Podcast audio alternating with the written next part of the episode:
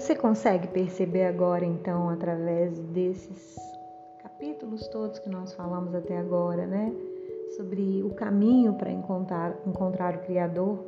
Você consegue conseguir ver como que é delicado o processo e ao mesmo tempo tão simples para fazermos com que a máquina, né, funcione a fim de que a gente consiga ter uma comunicação fluida e clara com o nosso Criador.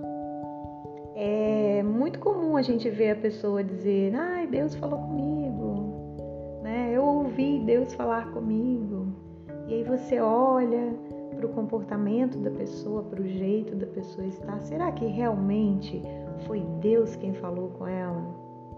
E por isso nós vimos ao longo da história tantas atrocidades, né? tantos crimes feitos em nome de Deus, tantos julgamentos, tantas pessoas mortas, tantas condenações, tanta separação, tanta guerra, tanto medo colocado em cima das pessoas, tudo em nome da comunicação feita com Deus. Mas será que todas essas pessoas tiveram consciência para em algum momento parar e pensar nesse nível de pensamento. Será que realmente Deus se comunica à torta e à direito com um, um comunicador, com um corpo, com uma pessoa, né? Que não, não cuida de si, que não se preocupa com o que fala, com o que pensa, com o que ingere, que se cuida de qualquer forma, que não se ama de verdade, porque à medida em que nós vamos avaliando todos esses processos, cada um desses passos para tentarmos calibrar né, a nossa máquina comunicadora com o Criador, nós vamos vendo o quanto nós estamos sujos, o quanto nós estamos desalinhados. É como pegar um telefone celular que caiu do décimo andar, espatifou e tá ali com a tela quebrada, né, todo desconfigurado, as teclas não respondem ao contato do dedo e, e a gente está tentando comunicar com a pessoa que está do outro lado. E será que realmente nós estamos nos comunicando verdadeiramente com o Criador? Será que nós estamos conseguindo atingir a capacidade que nós nascemos para atingir nessa comunicação com o Criador? Porque conforme nós vamos aprendendo a lidar com cada uma dessas temáticas, né? E, e cada um desses processos para fazermos a limpeza interna necessária e tirando cada escama, né? Eu fiz um vídeo há um tempo atrás, quem me acompanha deve ter visto, que eu falava de uma cebola, né? Que nós estamos ali, é, debaixo daquelas cascas da cebola, várias camadas, lá no fundo está a essência de quem nós somos. Porque fora isso, é distração, são implantes mentais que foram colocados por toda a sociedade, por quem nos criou, pela família, pela igreja, por tudo isso e nós estamos só lá no fundinho. Então muita coisa nos impede de ter acesso ao Criador. E é muito fácil nós irmos a uma igreja, nós falarmos, falarmos, falarmos, ouvirmos, ouvirmos, ouvirmos. Mas e o silêncio? Eu gostaria que houvesse um templo do silêncio, para que nós pudéssemos ser ensinados a ir e nos colocarmos em reverência diante do Criador e silenciar para observarmos a nós mesmos. E alguns dizem que a heresia, quando nós dizemos que o Deus está dentro de nós, que nós somos um pedacinho de Deus. Existe para você alguma heresia em dizer que o filho é um pedacinho do pai? O meu filho é um pedacinho de mim.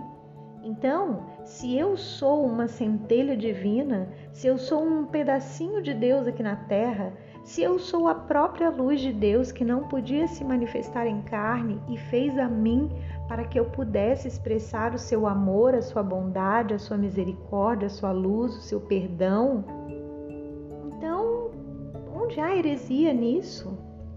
Eu sou sim um reflexo do Criador. Só que no processo de nascer ao morrer, nós somos abafados com milhares de interrupções, de distrações e passam então a nos criar e a nos ensinar que nós devemos repetir o que os outros repetem e que nós devemos fazer listas de pedidos e que nós devemos nos ajoelhar todas as noites com aquela lista até vermos todos os pedidos serem realizados.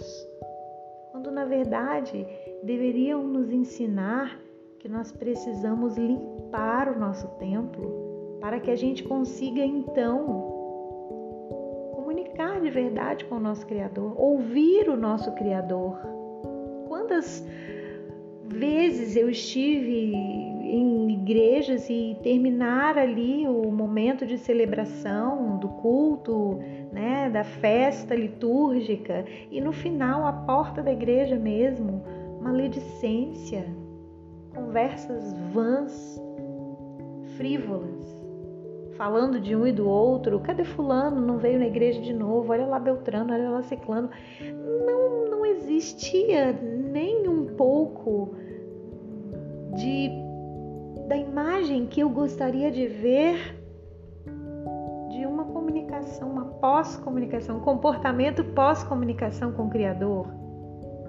Porque nós o tempo todo estamos sendo estimulados a falar e a ouvir e não a silenciar, para que possamos ser quem somos e receber a verdadeira comunicação que vem do Criador de tudo que é.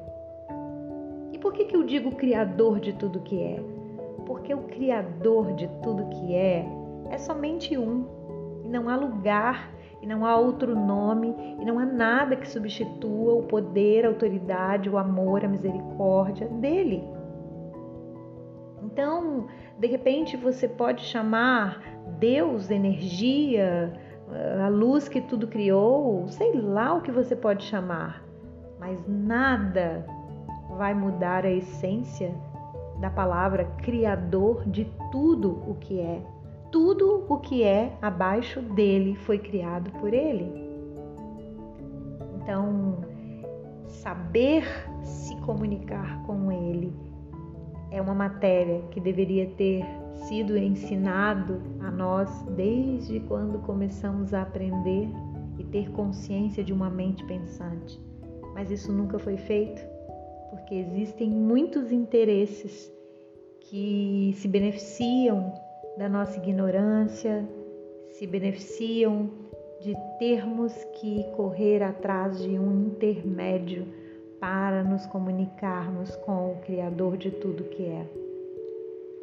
Então, eu espero que nesse capítulo você tenha tido insights de como tem sido até hoje tudo que você acreditou sobre orar e falar com Deus, Criador de tudo que existe.